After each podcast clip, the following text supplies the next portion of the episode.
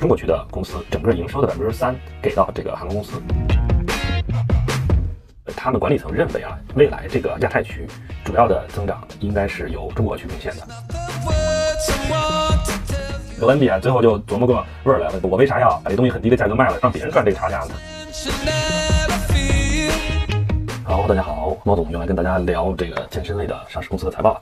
这周发财报的公司相对少一些，就三四家吧，所以呢，我们每一家公司可以稍微展开的多说一点。一共莫总给大家挑了三个公司，一个是 Fila，这周会聊一聊 Fila，Fila 韩国公司发财报，还有就是昂跑，这周也发财报，还有一个是哥伦比亚，哥伦比亚就是奥普蒂蒙那个蛋白粉 Optimum 蛋白粉的母公司也发财报了，所以我们会重点聊一下这三家公司。还是照惯例提醒一下，我们呢只是聊一些公司好玩的事情啊，不是投资建议。这里边提到的公司全都不是投资建议，投资有风险，入市需谨慎。好吧，我们先来看一下 Fila。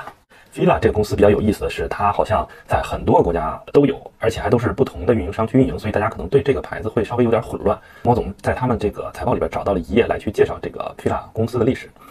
估计他们自己也觉得这个牌子有点乱了。每次这个财报里边还专门有一页去介绍 Fila 是怎么回事。这个公司这品牌最开始创立的时候是一家意大利公司，在一九一一年就创立了。它其实这么多年也是起起伏伏，之前也辉煌过，然后也进入过低谷过。到了二零零五年的时候，它比较有意思的是，Fila 它在韩国的分公司反过来把这个 Fila 的母公司给收购了，这叫蛇吞象，相当相当于是当时 Fila 可能也是在其他地方的整个营收情况都不太好，进入到低谷了。韩国这个分公司用这个叫什么 MBO 的这个方法来去把整个母公司给买下来了。它还有另外一个比较有意思的点是在二零一一年的时候，这个 Fila 它收购了这个 Acushnet 这家公司，这家公司是另外一家在美国的公司，后来也上市了，它的那个股票代码是 Golf。看通过这个股票代码，我们就能看出来，它这个公司的主营业务其实是和高尔夫球相关的。它旗下的品牌，比如这个 Titleist，还有这个 FootJoy，都是和高尔夫相关的。比如说这个 Titleist 就是卖一些高尔夫的这个球杆，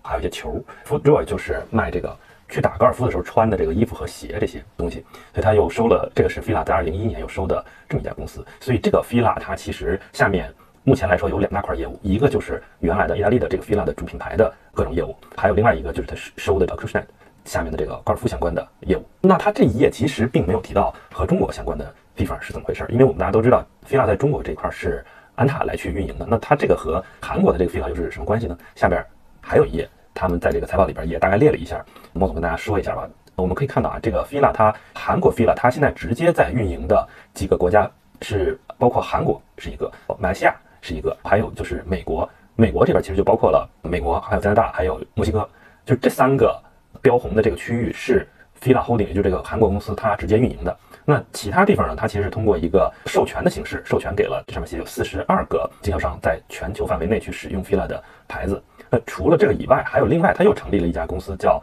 Full Prospect，这个缩写是 GEV，。这个公司和我们相关度会更高一点了。它其实就是指的中国大陆、还有香港、还有澳门这几个区区域的 Fila 品牌的使用和运营。那这个其实对应了就是我们所谓安踏 Fila 这一块。我们可以看到，它这个 Full Prospect 这个公司，它会去分掉整个中国区这个公司营收的百分之三来去，呃，它这块叫 Design Service Fee，它通过这种形式来去。提供这个品牌的授权，相当于中国区的公司整个营收的百分之三给到这个韩国公司，这个是这个中国和韩国 Fila 它这个之间的一个区别和联系。我们可以看一下这一个季度公司的财报，可以看出来整个 Fila 这个板块其实是跌的，呃，同比去年跌了百分之二十九点七，跌的还不少。管理层备注，他说他们跌的原因是在做一些这个所谓渠道方面的 调整，说的也挺模糊的，去对齐他们所谓五年战略规划，新的五年战略规划。但反正 anyway 就相当于是这个 Q 其实整体来说营收是一个扑街的状态，跌了百分之二九点七，就是 Fila 这一块。我刚才说到它另外一部分业务就是这个高尔夫球相关的这个 Acushnet 这个公司旗下各个品牌贡献的营收呢，在今年同比这个季度同比去年是涨的，涨了百分之九点三，所以这一块的业务还是一个比较好的一个状态。然后这个 Acushnet 呢，其实也是另外一家上市公司了。毛总之前没有纳入到讨论的这个列表里边来，一会可能也能加进来。它的股票代码就是 Golf G O L F。然后呢，我看了一下它的这个整个股价呢，也是一个创新高的一个状态，市值大概三十多亿美金。我们再来看刚才提到的这个中国区这一块儿，因为现在安踏其实还没有发财报，所以我们相当于是从另外一个角度看看韩国这边给中国区给的提成这块儿大概是一个什么情况。他在财报里边也列了一下这个 design service fee income，就是刚才说的这个中国区的营收的百分之三给韩国公司的这个提成，今年第二第二季度和去年同期比起来的话，增长是呃百分之九点五。这个我们可以接下来再看一下这个。安踏发财报，安踏应该是下周发财报，我们可以做一个对比，看看是不是有一定的这个一致性。那它基本上就相当于提前剧透了一下中国区大概这个增速可能就是这小十个点的这么一个情况。说完 Fila，我们再来说说昂跑。昂跑这周就比较抓马了，可以看一下它他们发财报之后啊，股价暴跌，为什么呢？因为他们你看和去年 Q2 同比啊，它去年 Q2 其实最后的净利润赚了大概四千呃四千九百万的瑞士法郎，今年同期却变成了这个。三百万瑞士法郎，就相当于一下少了四千多万，这个是怎么回事呢？他在这个财报里边也备注了一下，说是因为一个汇率的原因，就相当于是他这个，因为他本身的业务主要是在美国嘛，那美国的业务他赚的都是美元，但是他这个财报里边呢，他又要把这些数据给它转成这个瑞士法郎，所以就有一个货币兑换的这么一个数学上的计算，但这不是实际的一个真正的钱的进出，因为它并没有买卖这个东西，它只是说一个数学记账显示方面的一个。表示，那因为今年这个瑞士法郎整个汇率涨得比较猛，所以呢，我们也可以看出来这块儿它相当于是在这块儿出了一些问题，所以它在这块儿有一个比较大的一个损失，大概有四千八百万瑞士法郎。这么一减，它整个营收最后的净利润就变成只有三百多万了。所以这显示的结果，它是利润大幅的降低，但实际上这都是一个一个一个数字游戏啊。我们可以看出来，它股价反正发了财报之后就有一个暴跌，最低跌了大概可能二十个点吧，慢慢慢涨回到跌大概十三十四个点左右的位置，现在现在在一个震荡的一个情况。他们的财报里其实还列了一个地方，如果把这个汇率的因素排除出去，它整个业绩到底是什么情况？因为前面王总也说了，它其实并不是真正在买卖这个汇率，它只是一个记账的一个问题。所以呢，它在财报里边这个另外有一个区域也列了一下，它这个叫 adjusted EBITDA，这个大家可以简单的理解为就是把一些财务方面的一些不是实际上这个营收进出的这些东西给它排除出去，实际的运营的情况的利润到底是什么样？我们可以看出来，它其实这里边当然排除了一些，比如说摊销啦，包括一些 compensation，还有一些税什么之类的，包括它这个外汇这一块的呃计算上面的一些数值，把这些加加减减都给它搞搞下去之后呢，它的今今年这个第二第二个 Q 的 adjusted EBITDA 是六十二点七，也就是说六千两百万瑞士法郎，去年同期呢是三千一百万瑞士法郎。实际上，它把这些数据调整完了之后，它的这个 adjusted EBITDA 的增长是翻倍了。啊，其实更能体现出它实际的运营的情况，就是其实还是一个处在一个高速增长的这么一个状态。猫总也拉了一下它的这个汇率啊，大家也能看出来，它其实在去年 Q 二发财报的时候，它整个瑞士法郎它这个汇汇率其实对美元的还处在一个相对来说低位的一个状态，和今年一比，今年就是高位，所以它汇率一低一高，对应的它的财财务数据上面的这个换算就会出现前面提到的大幅缩水的这个情况。但是实际上这个和他们本身公司的这个运营和增长情况其实没啥关系，这个是。这块我们可以再具体看一下它这个营收增长的情况吧。可以看到它在亚洲区的增长其实是非常猛的，涨了大概有百分之九十，这个基本上相当于翻倍了。美国涨了五十九点八个点，欧洲还有非洲相关的地区涨了百分之二十八点九。就整体来说，它的增长还是处在一个非常迅猛的情况。当然，我们也能看出来，其实它亚洲亚洲虽然它涨了百分之九十啊，但它整体占比现在还是比较低的，占它整个总营收的。呃，这个 Q 占了百分之七点七个百分点，还是潜力非常大的，相当于整个亚洲，他们他们其实还没怎么开发。包括他们管理层在这个电话会议里边也提到了，因为他们去年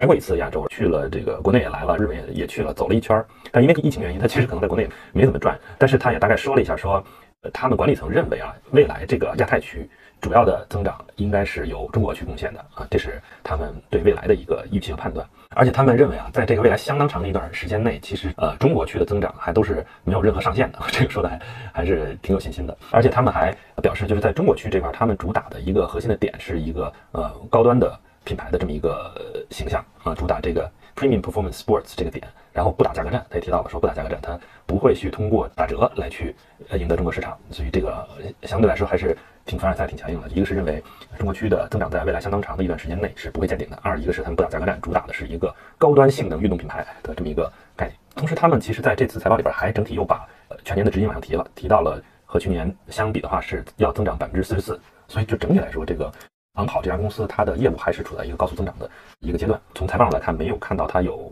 比较明显的衰退的迹象，还是增长的很猛。而且亚洲区基本上还没有开始搞，未来还是。这块还是应该会有比较大的一个增长的潜力。最后，我们再来看一下，有一个比较有意思的点，就是昂跑它在这个 Q，因为开始在呃欧洲的一些，比如说像像像巴黎开始开店，他们所以也去参加了这次的巴黎时装周。他们合作的是这个韩国的一个小众的牌子叫 Post Archifaction，缩写是 Puff，这个小众的牌子去合作出的一个叫 Current Form 1.0的这么一个系列，然后看上去还是挺先锋、挺高科技的这么一个感觉。这个是他们在巴黎时装周新出的一个比较好玩的一个点。因为猫总为啥说它这一点呢？因为韩国的这个小众的这个牌子，就这个 Post Archifaction，其实也是。挺有意思的一个牌子，他们出的衣服都是会去分版本号的，它不像是 传统意义上的那些衣服，就比如说你什么春春季、夏季、秋季、冬季按这种季节来分，他们是按照那软件版本是一点零、二点零，还有二点零 Plus 这种 来去升升级的，所以这这个也是这牌子比较有有意思的一个点吧。这次昂跑是选择和他们合作，还是挺好玩的一个合作的一个点。而且这个款目前来说应该还没上市，它只是在这个巴黎时装周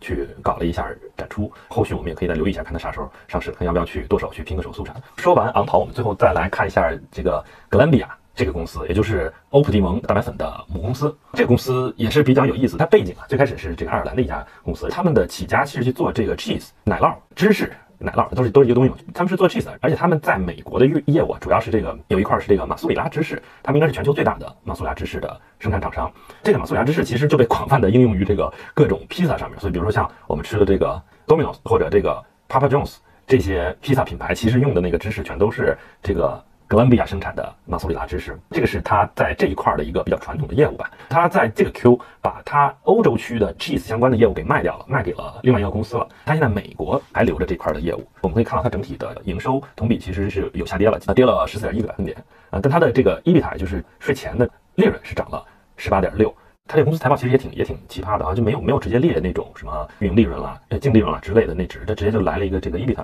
也可能和它这个公司它这个组织结构有点关系吧。我们忽略的话，就光看它目前的显示出来的这个数据结果的话，它是一个营收在降，但是这个利润在涨的这么一个情况。说完它 cheese 这块的业务呢，我们就要提到它这个蛋白粉这块的这个业务了。为啥他们会做蛋白粉呢？其实也是比较有意思的一个点，因为做 cheese 的这个整个这个工序当中啊，它其实就是把那个牛奶里面的一些。呃，固态的这些东西经过一些加工和手段给它提取出来嘛，最后就变成了 cheese 奶酪。它剩下的水的那部分液体的那部分，就是我们所谓的乳清啊。那玩意儿其实是乳清，最开始其实是这个做 cheese 的一个附属品。做 cheese 是过滤这些工艺剩下的这些东西，这个是叫乳清。但因为那个乳清里面本身呢还留有很多这个蛋白质，所以其实还是很有营养价值的。他们其实经过一些加工呢，就把乳清也给它弄成粉了，就卖这个东西。他他们最开始其实是把这乳清的粉的这个原料直接卖。卖卖就觉得不对劲了，因为相当于其他的品牌用这个乳清粉的这个原料呢，就给它改吧改吧，就给它做成蛋白粉了。做成蛋白粉之后，就可以卖很很高的价格。哥伦比亚最后就琢磨过味儿来了，我为啥要把这东西很低的价格卖了，让别人赚这个差价？他干嘛不自己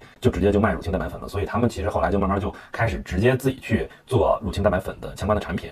在这个零八年的时候，就收购了健身圈应该大家都知道的这 Optimum，也就叫欧普蒂蒙这个蛋白粉。那这个蛋白粉其实也是。各大卖粉平台上边常年的销冠吧，这应该健身爱好者们只要喝蛋白粉，估计大家应该都知道这个牌子。Optimum 是是这么一个情况，它最开始是被这个哥伦比亚给收购的。这个 Optimum 这个牌子呢，其实就隶属于哥伦比亚旗下的有一个他们起名叫 GPN 的这么一个板块。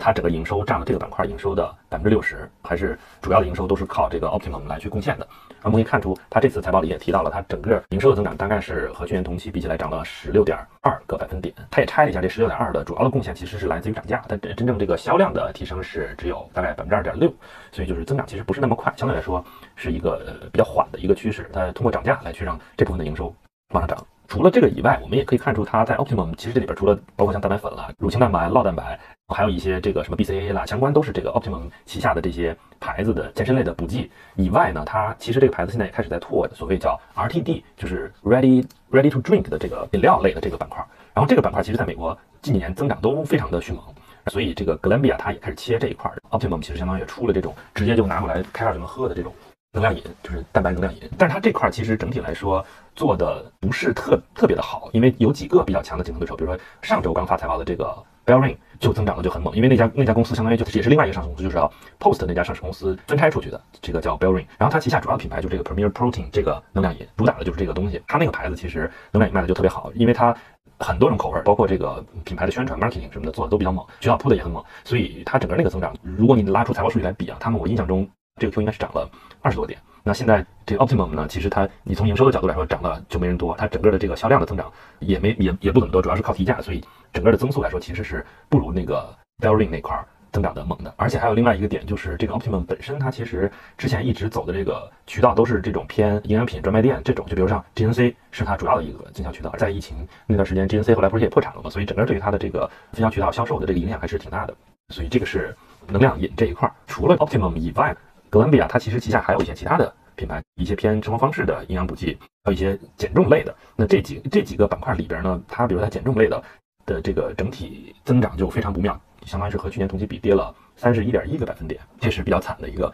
情况。但它为什么跌？一方面也是因为这个竞争竞争原因，也有很多其他牌子。还有另外一个点，我们上场时候提到的那个，在美国现在比较火的这个减肥药，就是 Ozempic，还有这个 Wegovy，就是这这些减肥药，现在大家打了之后呢，效果都特别好，所以。这个你你还还管理什么体重了，对吧？就不用通过这种减肥餐的情况来去搞了，所以这一块整个它的这个需求量也受影响，所以导致它这个 Q 也是有一个大幅的下挫。还有这里边其实猫总还忽然想到了一点，还有一个牌子叫 BSN，也是蛋白粉的，国内健身的同学们应该也比较了解。那个红罐子，那个其实你看它财报里都没没怎么写了。那个那个牌子本来感觉好像还可以，当时做肌酸还有做这些蛋白粉的出过一些产品，感觉还可以。但是最近不知道为什么，慢慢慢慢这个声量就没了，好像这这个牌子现在也都有点销声匿迹了。现在主要哥伦比亚其实它在推的还是 Optimum 这个牌子。除了刚才提到的做芝士，还有做营养补剂这以外呢，哥伦比亚还有一一块这个业务叫 Columbia Nutritionals，就是 GN 这块业务。那这块业务比较有意思，它营收占比相对来说不大。你看它和它美国那块做 cheese 的业务相比，相当于不到它一半的营收。但它整个 margin 也就是这个利润这一块是利润率是百分之十二点九，cheese 的利润率百分之一点七，所以就是它这块其实是一个营收占比不大，但是利润比较好的这么一个业务。那它这业务具体做啥呢？其实就是给其他的这个。饮料厂商来去提供解决方案的，就比如说，咱举例啊，是这个不是真的。比如说，现在喜茶要想搞一个蛋白饮的一个一个产品的话，那他们就可以来找这个哥伦比亚去去咨询，我怎么在我那茶里边加一些蛋白，让它又能又能好喝，保质期又够，就类似于这种。所以他们相当于是提供给其他厂商提供这个蛋白饮的解决方案的。他们在公众号其实也前前段时间也发过文章，就这个 Q 他们有一个新闻是说，他们在这个 FFI 二零二三，也就是这个叫食品配方创新论坛这个活动上面呢，还得奖了。得奖的是一个叫。热稳定浓缩乳清蛋白叫 OptiSol 幺零零七，这这个感觉很专业了，这这东西。但它其实简单来说呢，它的这个技术可以让这个饮料里边加进去这个乳清蛋白之后呢，整个比较稳定啊。这个简单来说就是这么个意思，不用再加什么其他的稳定剂了，让你的整个的口感也是比较好的。这儿还有一个对应的这个产品也出来，这个没有写牌子，但是反正叫什么高蛋白乌龙奶茶，就是这么一个东西。这个是哥伦比亚的第三块业务。从上面我们也能看出来，这个公司。呃，猫总看下来觉得有两个点是比较有意思的，一个就是他们的这个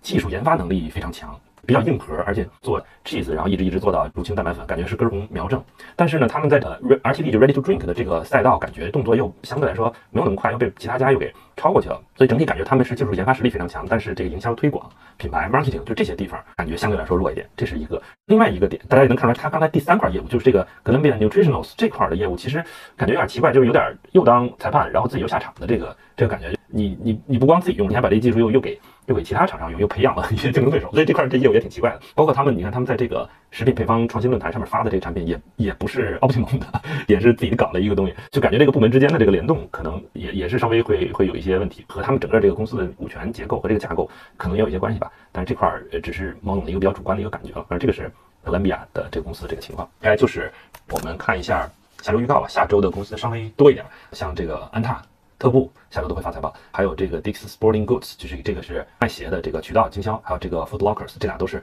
都是卖鞋的。还有像 Peloton 也会发，下周也会发财报。派乐童和 Keep 下周都会发财报。我们下周可以再整体的看看这几家，这几家公司还都挺有意思的，好吧？那我们这周就到这了，下周见，拜拜。